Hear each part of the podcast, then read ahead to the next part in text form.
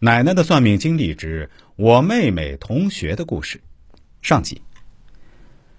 今天再来跟大家说一个我奶奶给人算命的经历，绝对是真实的，是我奶奶给我妹妹一个同学算命的故事。我妹妹读中专的时候，和班上有个女孩玩的很好，每到暑假，这个叫小青的女孩子都会来我家住上几天。她这个女同学就像个假小子，剪着超短的头发，穿着中性化的服装，连举止言行都特别像个男孩子，走路大摇大摆的，手斜插在口袋里，每天嚼着口香糖，一张口就是粗野话。我妈妈特别反感我妹妹跟她玩耍，怕她学坏，但是人家来了嘛，也不好给人家脸色，或者赶人家走。只是每次她走之后啊，我妈都要念叨我妹妹很久。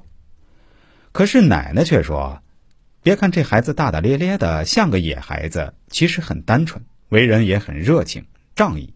他们一起玩没事的，就让他们玩吧。”妈妈说：“妈，你这是惯他，以后他学坏了，你可别说我没教好。”奶奶说：“你放心吧，你还不相信我看人的本领不是？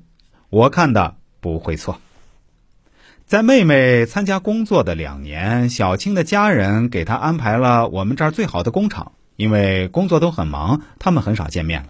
后来，小青上班的工厂要搬迁到别的城市，小青也要调走，他们见面的机会就更少了。但是会经常写信、打电话。到了妹妹二十三岁的时候，他们中专很多同学都已经结婚生子了，妹妹也有了结婚的对象，可小青还没有谈恋爱。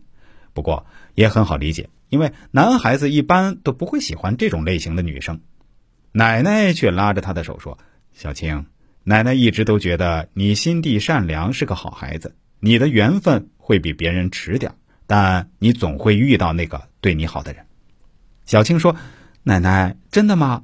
我会遇到吗？会有男孩喜欢我这样的吗？”奶奶说：“当然会有啊。”小青说：“那奶奶你说说，以后我老公是个什么样的人？老实吗？”会有外遇吗？